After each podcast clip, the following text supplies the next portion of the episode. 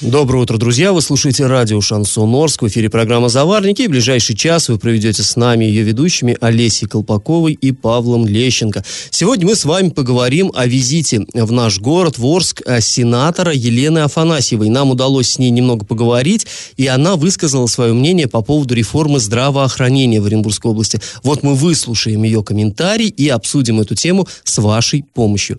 Еще мы поговорим о транспортных проблемах Орских окраин. Там проблем целый вагон. Помимо этого затронем много разных интересных новостей, но все новости будут чуть позже, сейчас по традиции старости. Пашины старости. И мы продолжаем рассказ о том, как в Орске в начале 30-х работала городская электростанция. Находилась она в старом городе, а, ну, за 49-й школой нынешней, где-то там, а, где сейчас Старогородская котельная. А, в общем, э, я вот предыдущие две программы вам рассказывал, какие там проблемы были с агрегатами силовыми, то есть вот эти два моторчика несчастных, там, которые в сумме давали 80 лошадиных сил мощности. Какие были проблемы с, с проводами, с сетями, тогда еще еще даже, мне кажется, так их и не называли это сетями, там медный провод висел на деревянных устоях, э, то есть столбах. А, в общем, было проблем полно, и вот, знаете, а, как сейчас мы говорим, какая-то есть проблема в городском хозяйстве, надо ее решать, а что упирается все как? Ну, в деньги, в деньги. А, есть такое мнение, ошибочное совершенно, будто раньше было иначе, да ничего подобного. И раньше вся проблема была в них, в деньгах, их не хватало. И вот заведующий этой самой Орской электростанцией, он писал э, в горосполком, жаловался, что денег нет. Э, и объяснял, а мне их и взять-то ведь и некуда. Неоткуда, точнее. А, хотя, по идее, он должен был эти деньги зарабатывать, потому что станция была на хозрасчете, она вырабатывала товар, электрическую энергию, и должна была получать за это плату. Но никто не торопился денег платить. Вот цитата из его, а, из его докладной записки. На сегодняшний день сеть состоит из 270 абонентов, госучреждений 40, организаций 40, частных потребителей 190.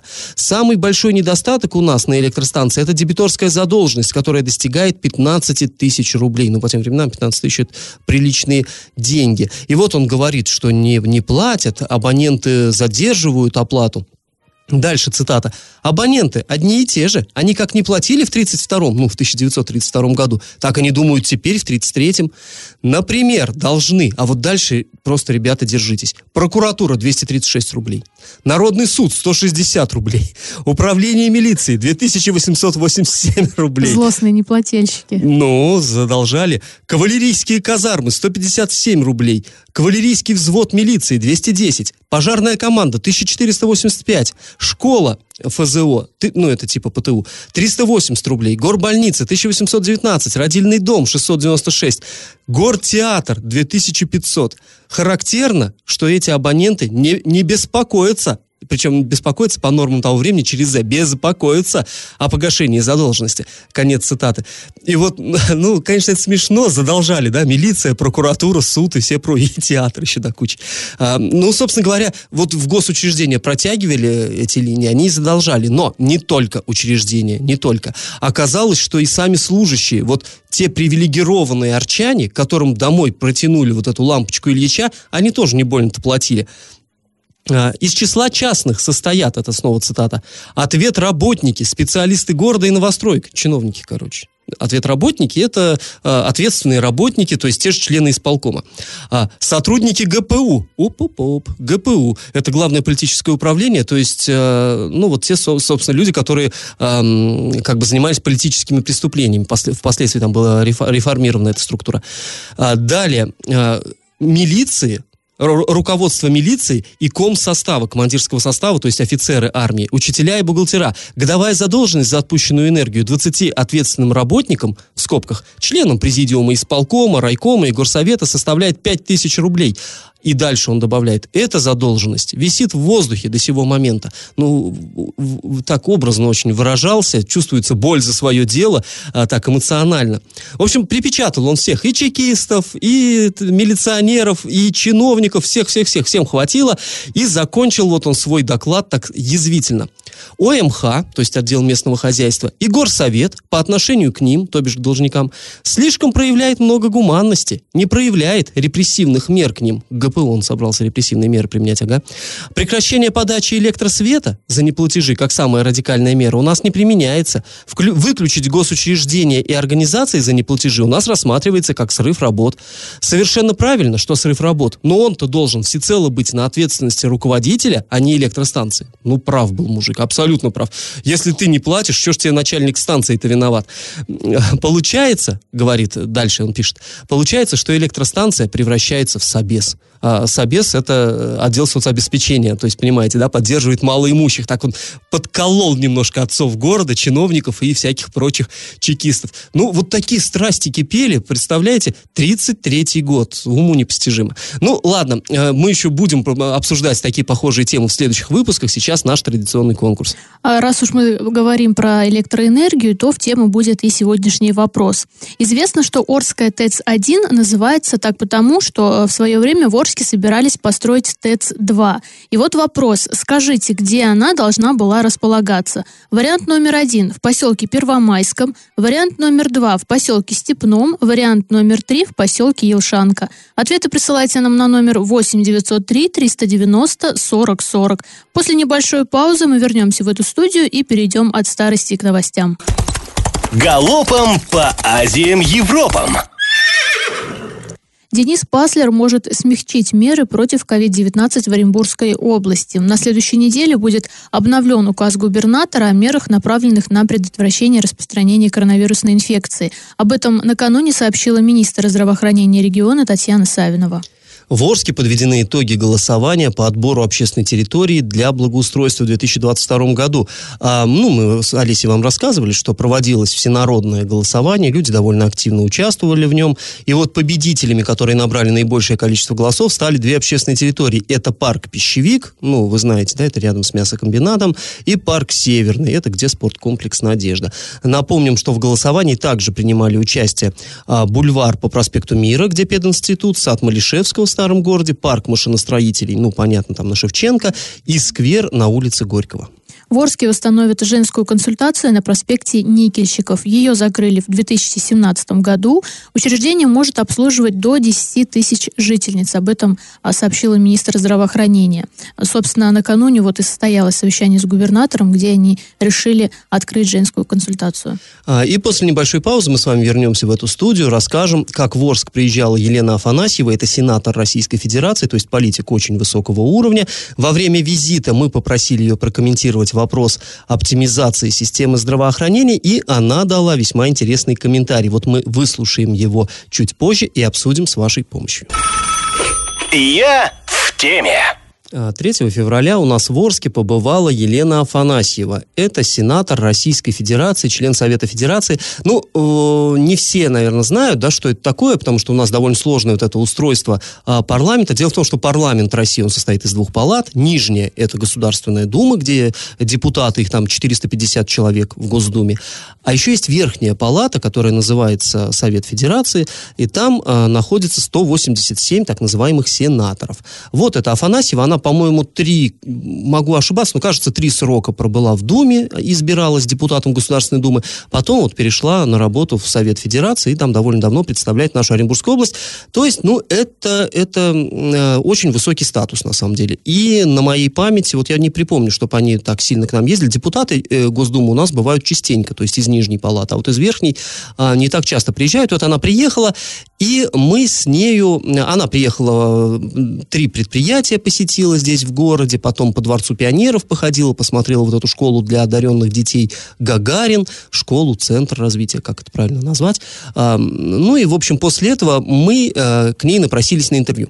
И вот это интервью вы сможете полностью прочитать и сможете даже посмотреть, там видосики есть на сайте урал56.ру для лиц старше 16 лет. А, ну, там целых 40 минут мы с ней разговаривали, и а, помимо, ну, как бы вот оттуда я бы хотел сейчас вычленить один небольшой фрагмент, там несколько разных вопросов, и экологию мы обсуждали, и протестные митинги мы обсуждали, и а, что там, бродячих собак даже обсудить успели. А, но и основной все-таки, по-моему, самый важный главный вопрос – это все-таки а, оптимизация системы здравоохранения Оренбургской области. И оказалось, что у сенатора, то есть вот обычно, да, обычно мы, журналисты, что-то там бухтим, что-то ругаемся, критикуем, а власти говорят, да нет, все отлично, все здорово. Вот мы с Олесей вам как-то в один из прошлых выпусков а, зачитывали там, что по этому поводу сказал министр, а, ну и здравоохранение, и министр внутренней политики, и все-все-все вроде бы как горячо одобряют. Вот у Елены Афанасьевой несколько иное мнение. Давайте сейчас мы выслушаем. Я пока что не вижу плюсов. Я вижу пока что не, некие минусы да, в этом.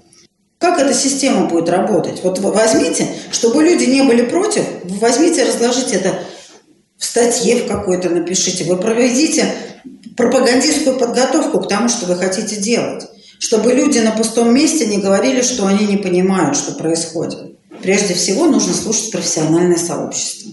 И откровенно скажу, большинство врачей, они не очень понимают, зачем сейчас это делать. Я думаю, что а, если эта реформа а, и эти предложения так хороши, как они, о них докладывали на законодательном собрании, то они должны быть всесторонне обсуждены с профессиональным сообществом, и это профессиональное сообщество должно нам, потребителям этих услуг, как сейчас называют, сказать, да, мы с этим согласны, вы от этого только выиграете.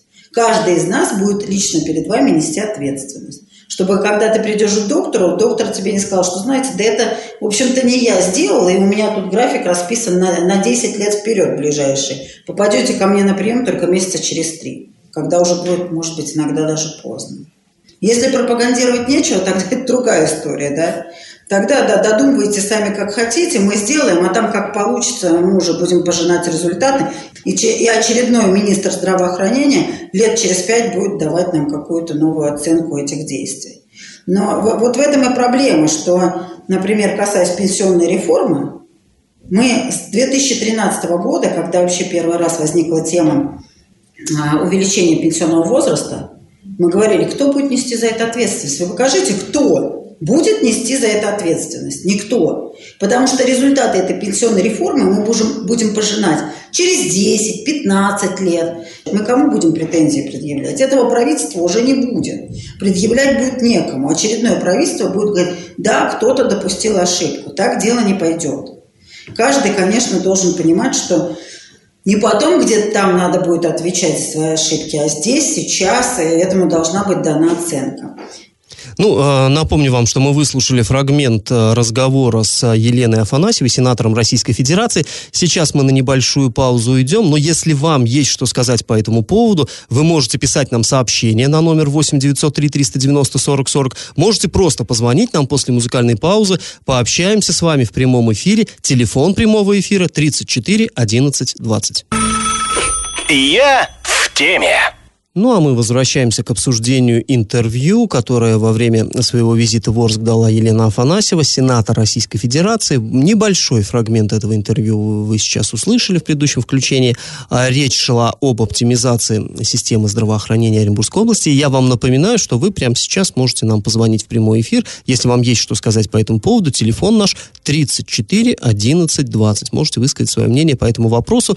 Ну а мы пока продолжим обсуждение. Вообще вообще вот э, даже этот э, кратенький момент, собственно, почему я из 40-минутного интервью именно его выбрал, мне показалось очень важные вещи там озвучены. Во-первых, вот э, когда, э, когда Татьяна Савинова, министр здравоохранения Оренбургской области, когда она вот перед ЗАГСОБом отчиталась о том, что планируется провести вот эту реформу здравоохранения, э, и э, журналисты, многие, ну вот мы в том числе, я в том числе, э, восприняли это так э, скип, даже не то, что скептически, а в таком э, от, от скептически до в штыки в таком состоянии э, восприняли и посыпалось, что да вы просто не понимаете, вы просто, просто вы, ну вот журналисты, вы ничего не понимаете, и, и вы критикуете, ничего не соображая. Вот, то есть вот в таком ключе критика велась, и там и министр вот информационной политики говорил, что не надо, надо читать только официальные СМИ, говорил он, вот там нормальная картина, а вот эти вот независимые так называемые СМИ, то есть мы, вот, да, э, они не дают картины, они просто ничего не понимают. А, так вот, как мы выяснились, ни много, ни мало сенатор Российской Федерации тоже ничего не понимает и не стесняется в этом признаться. Вот она говорит, не объяснили толком не объяснили, непонятно. Нам, нам вот этого кота в мешке дают, и мы не понимаем, а к чему. Слушай, но мне кажется, даже если и объяснят, э, кстати, вот перед ЗАГСОБом для СМИ был организован так называемый круглый стол, на котором вот Татьяна Савинова рассказывала про эти изменения. И мне кажется, после этого даже журналисты не поняли, потому что, э, ну, должны были какую-то провести, вы знаешь, мини-реформу. Если не ошибаюсь, вот оппозиционеры, когда перед Заксобом отчитывалась Татьяна Савинова, говорила, возьмите несколько территорий, одну, две там, попробуйте на них, и потом мы ну уже да, скажем, Амелин работает... предлагал, да. там, допустим, в Бузулуке да. локально э, реализовать Работает это или нет? Если это действительно эффективно, то будем применять уже вот на остальные муниципалитеты. А сейчас вот так вот резко на все пульнуть, ну, Боюсь я за итог, конечно. Да, и вот еще тоже, как мне кажется, Афанасьева совершенно отдельную мысль высказала, а почему мы не видели, как это, это обсуждается в профессиональном сообществе. Да, вот я в чем-то соглашусь с нашими критиками, ни я, ни Олеся, ни там кто-то еще из журналистов не является специалистом в медицине. Медицина это настолько сложная отрасль, чтобы в ней как-то разобраться, надо не только, сколько там они в меди учатся, 6-7 лет? Лет 8, наверное. Ну, много. не только надо очень долго в мединституте отучиться, да, нужно еще иметь огромный опыт работы, чтобы понять, как функционирует вот эта сложная, запутанная система. И ОМС, э, медстрахование, и все-все-все. Вот это, это, безусловно, это очень сложно. И мы своими куцами-умишками конечно, тут вот прям все понять не можем. Ну хорошо, но вы организуете нормальное обсуждение, чтобы это не просто министр взял и донес как э, истину в последней инстанции. Пусть главврачи, не только главврачи, но и действующие врачи, авторитетные. У нас э, в любой больнице есть опытные врачи, мнение которых очень-очень важно и весомо. Вот пусть они обсудят и действительно нам скажут. Вот тут Афанасьева очень верно сказала. Пусть они заявят. Да, ребят, мы согласны нуждается наша система в оптимизации, и от этого станет лучше. Э, и действительно, чтобы я потом, придя на прием к этому врачу, э, не слушал его э, как бы причитания, да, что ему некогда работать, некогда на пациента глаз от бумаг оторвать, а и сейчас приходится это все, как бы такие разговоры вести постоянно. А чтобы он сказал, ну вот, да, вот, вот оптимизация, вот она в действии, да. Меня и, вот еще... я за это, я, я вам обещал, что будет лучше, и вот, глядите, вот лучше. Меня еще один момент волнует. Вот они говорили, что узкие специалисты, вот, например, эндокринолог, да, еще кто-то, будут ездить по вот районам. А, в данный момент, мне кажется, в наших даже вот поликлиниках, в которых ты прикреплен, ты там того же эндокринолога ждешь месяц-два, берешь эти талончики. И вот сейчас, если они будут ездить по разным э, населенным пунктам, каким образом будут обстоять эти дела? Вообще, мне кажется, у нас с врачами вот кадровый дефицит. Их очень мало. Но это тебе Основ... не кажется, Да, плюс... это есть зарплаты у них, ну давайте будем честными, да, невеликие. И в основном все те, кто выпускается там из э, университетов, они стараются идти в частные клиники, потому что там платят нормальные деньги и условия адекватные. Потому что вот, ну, лично на моем примере, там, я в своей поликлинике хожу, очень часто бывает, что там а врачи уходят, ты спрашиваешь, а куда они? Ну, ушли вот в частную клинику, потому что условия там лучше. И вот мне интересно, не боятся ли наши власти, что вот таким образом они еще больше потеряют врачей и вообще некому будет нас лечить? Ну, тут бояться вообще очень многого надо. И вот еще тоже э, момент, который не вошел в этот вот фрагмент, который мы вам включали, тоже Афанасьева такую мысль высказала. Она говорит, ну, э, окей, мы всегда с чем-то, с кем-то боремся, сейчас мы боремся с административным персоналом, то есть все подчеркивают, врачи останутся как есть, никто врачей сокращать не будет, будут сокращать административный персонал. Ну, что такое административный? Во-первых, она говорит, а зачем вы разводили, да? Э, зачем вы превозносили менеджеры, управленцы, нам нужны грамотные управленцы, теперь мы боремся с этими разведенными управленцами. Само по себе какой-то сизифов труд. А, во-вторых, ну вот сейчас, условно говоря, там э, есть какая-то там как, какая-то деревня или пусть какой-то райцентр, где э, больницу объединяют с больницей другого райцентра. Вот сейчас в этой больнице сидит какой-то э, менеджер, да, управленец, через которого идут заявки на приобретение, например, оборудования. Да? Они что, очень хорошо, что ли, все это отрабатывается? Ну нет, тоже люди жалуются, что долго, что это муторно, что не, не, не всегда получается выбить эти там препараты или технику и прочее. А от того, что э, в этой больнице не будет такого человека, а будет один человек на две больницы, не ухудшится, что ли, работа? Ну, наверное, если у него удвоится или утроится нагрузка, как бы более эффективно вряд ли он будет работать. То есть вопросов, на самом деле, тьма тьмущая. И вот, повторюсь, э, не только мы не понимаем. Вот сенатор, ни много ни мало, тоже не понимает. И, тоже... и вот очень важный момент про ответственность. Вот это тоже для меня просто, э, меня всегда просто очень раздражает вот это, когда начинается... Ну, вот помнишь, Олесь, история была, когда-то при мэре э, Орском Черноусове, например, ЗАГС отдали, ну, продали, продали ЗАГС, а потом мэр Берг э, этот ЗАГС отвоевывал назад. И вот, и, и возникал вопрос, а зачем сразу-то продавали, чтобы потом с таким скандалом через там судебные тяжбы возвращать? И сплошь и рядом, когда очередной какой-то чиновник, ему говорят, вот глядите, у нас вот здесь непорядок. А он что говорит? А, это, это, а, это до меня, было, это до меня, меня да. я, я ничего, это другие вот к тем вопросы, кто были до меня. А о том-то и речь, что э, спросить-то не с кого, совершенно вот Афанасьев тут права. И вот это сейчас у нас пройдет вот эта э, оптимизация. Как предыдущая волна оптимизации прошла при другом губернаторе, при другом министре здравоохранения, и сейчас с них не спросишь. Вот и хотели бы люди спросить, вы нам помните, что обещали там в 13-14 годах? А кому это, в пустоту кричать? Нынешним они скажут, не знаю, мы пришли, так было. Мы Тем не, более мы пришли не вообще мы из другого региона, да, да, да, да, да, да. были. И здесь тоже. Вот сейчас проведут эту оптимизацию. Понятно, что через неделю, через две недели мы результатов не увидим. И даже, наверное, через год мы их вот в полной мере не прочувствуем, к чему это приведет. А, а когда прочувствуем, а тогда с кого спрашивать действительно? И вот это, это большая проблема, которая выходит за рамки вот чисто э, медицинской сферы проблема ответственности власти перед народом. Вот э, действительно, с кого спросить? Постоянно. С одной стороны, все как бы... Я член команды. Да, я, я встроен в вертикаль. Все такие вот как бы, да, все в, э, в одном направлении движутся. Но с другом, когда ходит до ответственности, не знаю, не знаю, часовни там 17 века, да, до меня развалили. Ну, молодцы, что скажешь. Ну, а как итог будут страдать, конечно же, пациенты. Сейчас мы сидим в очередях, вот тоже вводили эти талончики, что будут принимать по времени. Нигде это не работает. Вот я, не, не говоря про частные клиники. Ты сидишь в очереди, как и сидел, и там отводится на тебя 15 минут, быстренько тебе что-то прописали, из этих 15 минут 10 минут врач сидит заполняет а, бумажки, причем сейчас они это делают в электронном виде, а, как правило, врачи уже у нас пожилые, и это тоже затягивается надолго, и как такового лечения у нас, к сожалению, теперь нет из-за всех этих вот изменений. Это все, Олеся, ты говоришь, потому что ты ничего не понимаешь, и к тому, что ты неофициальные СМИ. Вот так. А, Но... Ну, кстати, э, мы вот на днях отправили запрос в Минздрав, обозначили вот эти вот все волнующие нас вопросы. Э, надеюсь, что ответ придет адекватный, и мы расскажем вообще, как нам объяснили всю эту ситуацию. Да, мы расскажем. Ну и еще я вам напоминаю, что на сайте урал56.ру для лиц старше 16 лет размещена полная версия вот этого интервью с Афанасьевой. Помимо медицины много чего мы мы с ней обсуждали. Посмотрите, почитайте, я думаю, что будет интересно. А после небольшой паузы мы с вами вернемся в эту студию и поговорим о проблеме, которая очень волнует жителей окраинных поселков Орска, о транспортной доступности. И как это понимать? Жители поселка УЗТП в Орске в часы пик из-за проблем с транспортом не могут уехать на работу и учебу. А по словам местных жителей, в их район ходят три маршрута. Это 55, 23А и 18А. И э, арчане говорят, что 55 маршрут ходит в принципе часто, но микроавтобусы заполняются в самом начале пути, поэтому на остальных остановках водитель уже не останавливается.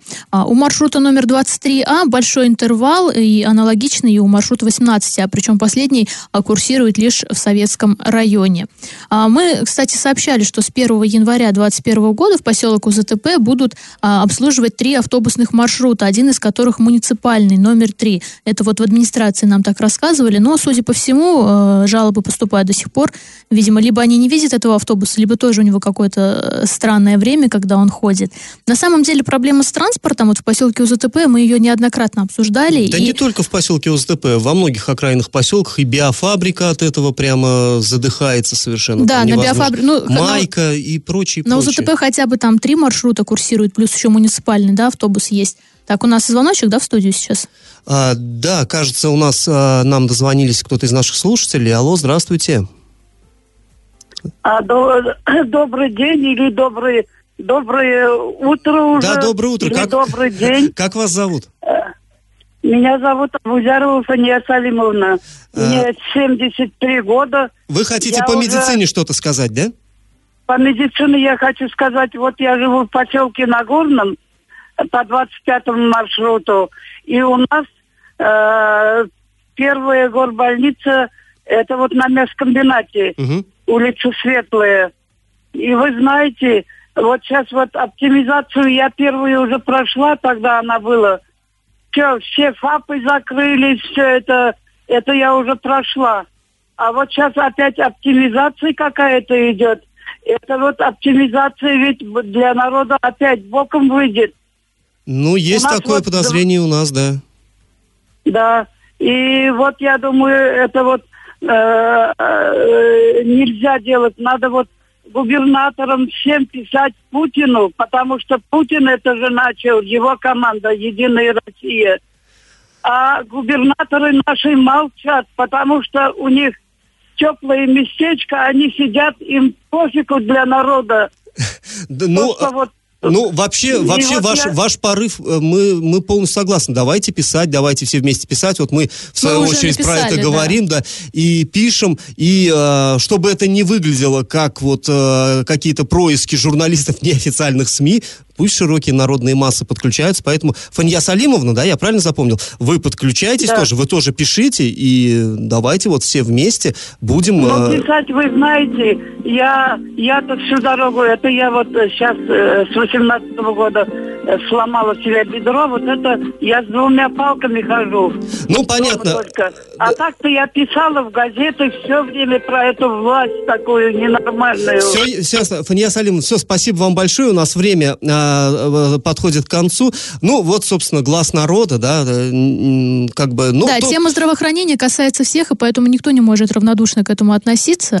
Потому Да. что, еще раз повторюсь, что если что-то будет не так, отразится на нас, на пациентах. Да, ну и как вы уже сами, наверное, могли понять, что мы не собираемся эту тему отпускать. Вот уже а, несколько эфиров, ну, не подряд, но пусть в перебивку мы ею занимаемся, мы ее освещаем, и будем а, в силу св- сво- своего непрофессионализма, как неофициальные СМИ, будем продолжать делать это дальше. Ну, Ну, ладно, мы- вернемся к Да, маршрутам. да. возвращаемся к маршрутам. В Орске тоже проблем предостаточно. Мы э, ранее говорили, что жители поселка УЗТП в часы пик не могут Да, который уехать. остался без трамвая у Да, нас который не так остался без трамвая, не могут уехать на работу, на учебу. А, люди жалуются, что вообще туда ходят три маршрута. Мы уже сказали, 55, 23, 18А. Но там из-за того, что а, в самом начале пути набиваются маршрутки, остальная часть уехать не может. Аналогичная проблема вот у жителей а, новой биофабрики. Туда ходит всего один маршрут 12А, и тоже а, люди жаловались, что утром вообще не уехать, друг на друге сидят, а вроде бы пандемия, как бы нужно, да, соблюдать все а, правила. Но администрация тогда сказала, что этот маршрут невыгодный, поэтому как-то вот заставить перевозчиков мы не можем. Ну, вот здесь такие вот э, грустные новости. Как раз вот не так давно мы с тобой обсуждали доклад главы по итогам работы за год. Он же там и определял какие-то там на перспективу, какие-то свои планы. И он говорил, что по транспорту э, планирует администрация закупить большие автобусы. То есть это будет все-таки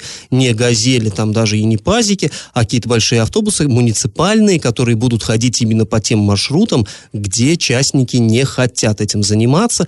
И, как по мне, это, в общем-то, наверное, даже и единственный выход. И мы наде... ну, я надеюсь, что э, у городской власти хватит селенок на это, хватит и, денег финансов, да. главное. Э, и все-таки это действительно все, э, все это будет. Ну, Хорошо. бы. будем надеяться, да. После небольшой паузы мы вернемся в эту студию и расскажем вам очередную новость дна. Новость дна. Бывший глава города Оренбурга Евгений Арапов, который осужден за коррупционные преступления, освоил новую профессию. Вот нам сообщили во ФСИН, это служба исполнения наказаний, сказали, что работает он в швейном цехе, занимается пошивом спецодежды. Ну, э, он довольно молодой Арапов, он еще вот так э, работает. Напомним, генерал-полковник э, Реймер, который в свое время у нас был начальником ОМВД, или как это тогда называлось, ГУВД, я уж сейчас точно не помню, э, нашего городского, а потом он был уже и во в, в системе ФСИН работал, и тоже за коррупцию был осужден. Он работает библиотекарем теперь вот там в колонии, потому что он вот пенсионер. Время есть, книги почитать Да. самому. А вот Евгений Арапов на общих основаниях, как и все другие заключенные, он работает в швейке и изготавливает одежду. Ну, вот какого фасона, непонятно. Напомним, что он а, отбывает наказание в колонии строгого режима номер 9. Это в Акбулакском районе 13 августа 2020 года. Его а, приговорили за взятку а, к 4,5 годам колонии и штрафу 15 миллионов рублей. Ну, сам бывший мэр а, говорит, что он не виноват, это все неправда, но тем не менее. В общем, теперь ему в колонии предстоит вот за швейной машинкой провести порядка трех лет. Впрочем, он может рассчитывать, конечно, и на условно-досрочное освобождение, когда отбудет две трети от наказания, при условии, что погасит назначенный штраф. Штраф большой, 15 миллионов рублей. Сейчас, друзья, мы снова уйдем на небольшую паузу, потом вернемся в эфир, чтобы подвести итоги нашего исторического конкурса. Раздача лещей. Ну что, давайте итоги конкурса нашего подводить. В начале программы Олеся спрашивала, где же планировали построить Орскую ТЭЦ-2. Ну, в 1981 году Орский горосполком принял такое решение. Я зачитаю э, фрагментик. За ТЭЦ-2 закрепить участок площадью 100 гектар в районе поселка Гудрон. Ну, а Гудрон, как всем известно, поселок Степной. Вообще, э, кстати говоря, э, не знаю, почему его переименовали. Мне кажется, Гудрон очень классное название, оно такое. И в народе это оно так и закрепилось. Э, мне кажется, Степной никто Степным не называет, все, все говорят Гудрон просто. А, в общем, предполагалось, почему стали строить эту ТЭЦ-2, потому что ТЭЦ-1 отапливала Октябрьские и Ленинские районы, под Уралом нельзя было провести трубы, хотя такой вариант, кстати, тоже рассматривался, и решили построить в Советском районе, чтобы уж весь город перевести на централизованное отопление, решили построить ТЭЦ-2. Но потом, сами понимаете, в 81-м начали строительство, вернее, согласовали, потом пока, пока нет да нет заложили, а потом уже начались такие времена, когда уже ничего не строилось, все только разрушалось. В общем, правильный ответ – поселок Степной 2. Победителем у нас становится Галина, она получает бонус на баланс мобильного телефона. Ну, а мы с вами прощаемся, снова встретимся уже в понедельник, пока. До свидания, удачных выходных. Завариваем и расхлебываем в передаче «Заварники» с 8 до 9 утра в понедельник, среду и пятницу на радио «Шансон Орск». Категория 12+. Радио «Шансон». СМИ зарегистрировано Роскомнадзором. Свидетельство о регистрации Л номер ФС 7768 373 от 30 декабря 2016 года. Для лиц старше 12 лет.